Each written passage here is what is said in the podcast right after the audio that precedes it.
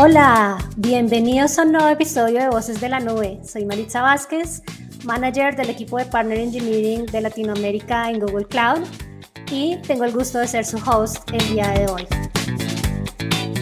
Como saben, hemos tenido varios episodios hablando de la eficiencia operativa y siempre nos hemos enfocado en temas de costos, en temas de optimización de uso de la infraestructura, hemos hablado de seguridad, de diferentes tecnologías, pero todavía no habíamos hablado de un punto muy importante que tiene que ver con la sustentabilidad. Y es que prestar atención al impacto ambiental de las operaciones empresariales ha dejado de ser una opción y se está convirtiendo cada vez más en una necesidad. Según un estudio de Our World in Data de 2019, se estima que el mundo emite 36 mil millones de toneladas de CO2 al año, lo que representa un aumento del 620% en comparación a lo que hacíamos en 1950. Y hoy en día la reputación empresarial entre los consumidores, que cada vez son más exigentes, ha empezado a tener en cuenta también el tema de sustentabilidad.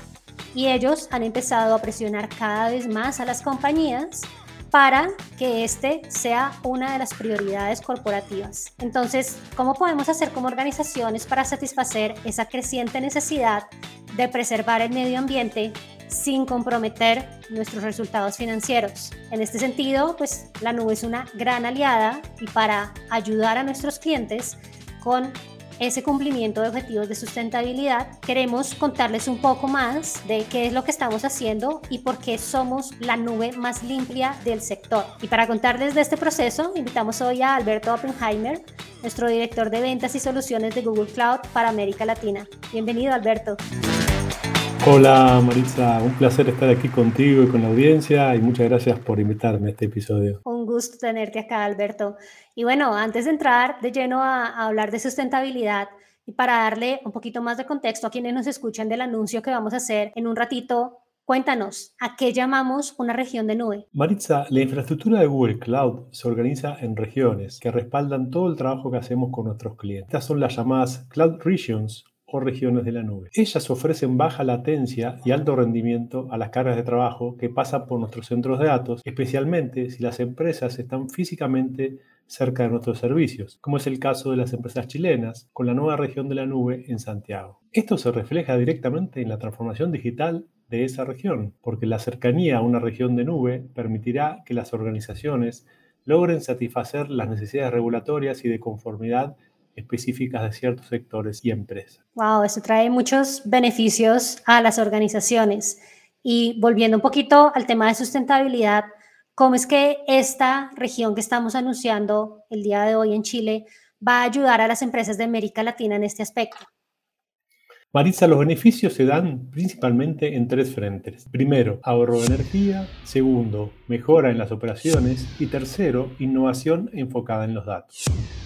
Si hablamos de ahorro energético, esto se logra porque gracias a la cercanía con los servidores, la transmisión de datos hacia los centros de datos se reduce, lo que evita pérdidas de energía y hace que este proceso sea más económico. Además, la nube consolida el uso de la máquina gracias al funcionamiento de servidores con altas tasas de utilización, lo que permite aumentar la eficiencia. En consecuencia, el ciclo de vida del centro de datos será más corto, lo que implica un periodo de actualización más acelerado y reduce el uso de la energía a largo plazo. La mejora operativa se logra gracias a la inteligencia artificial. Con la planificación de procesos más eficaces, la inteligencia artificial evita el doble trabajo y la pérdida de recursos, lo que ayuda a la economía energética y la previsión de errores de la empresa. Además, cuando se enfoca en la supervisión del uso de materias primas, la inteligencia artificial permite identificar oportunidades para reducir las emisiones de carbono. El Machine Learning actúa en la refrigeración de los servidores, un proceso que normalmente requiere mucha electricidad, pero que logramos revertir a través del análisis de datos. En pocas palabras, identifica las acciones que pueden minimizar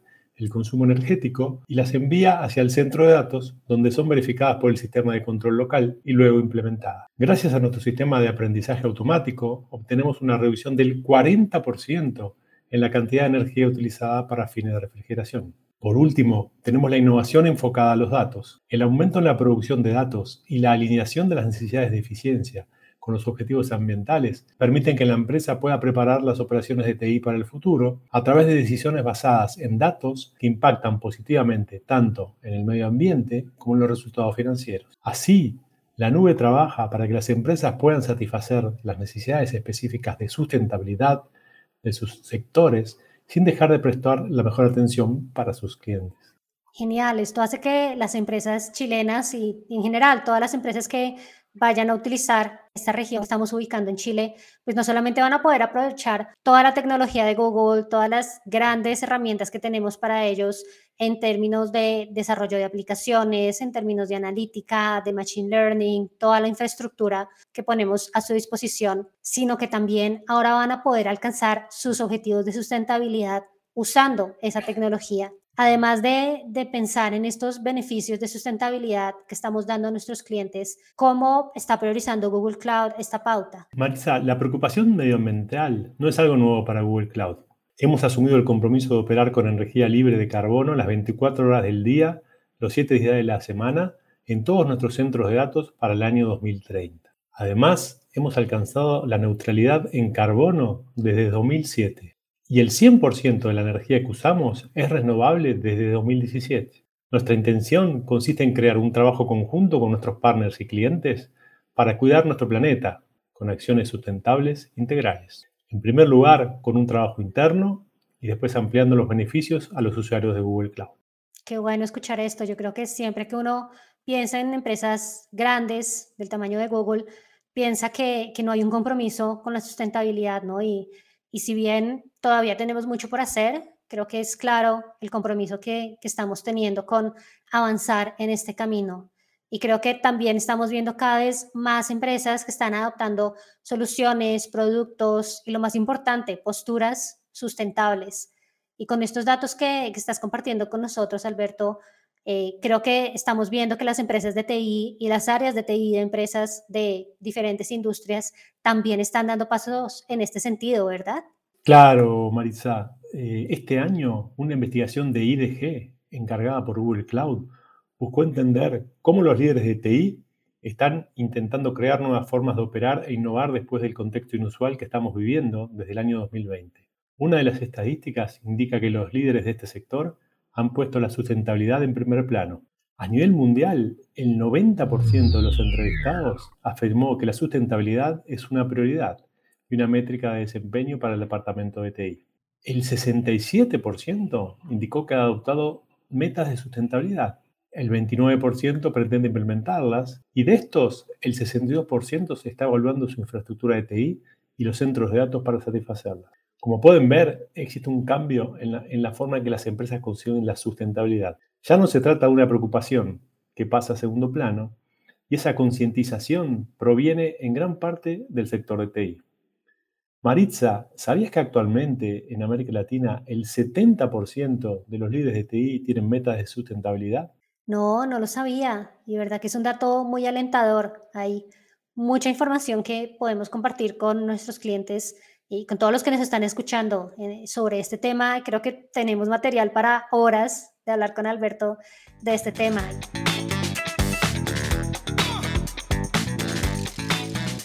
Queremos invitarlos a todos a que participen del evento de lanzamiento de la región de Nube en Chile, donde vamos a estar con Alberto, donde vamos a tener muchos otros invitados para darles más información sobre este tema y la gran relevancia que tiene para nuestros clientes en la región.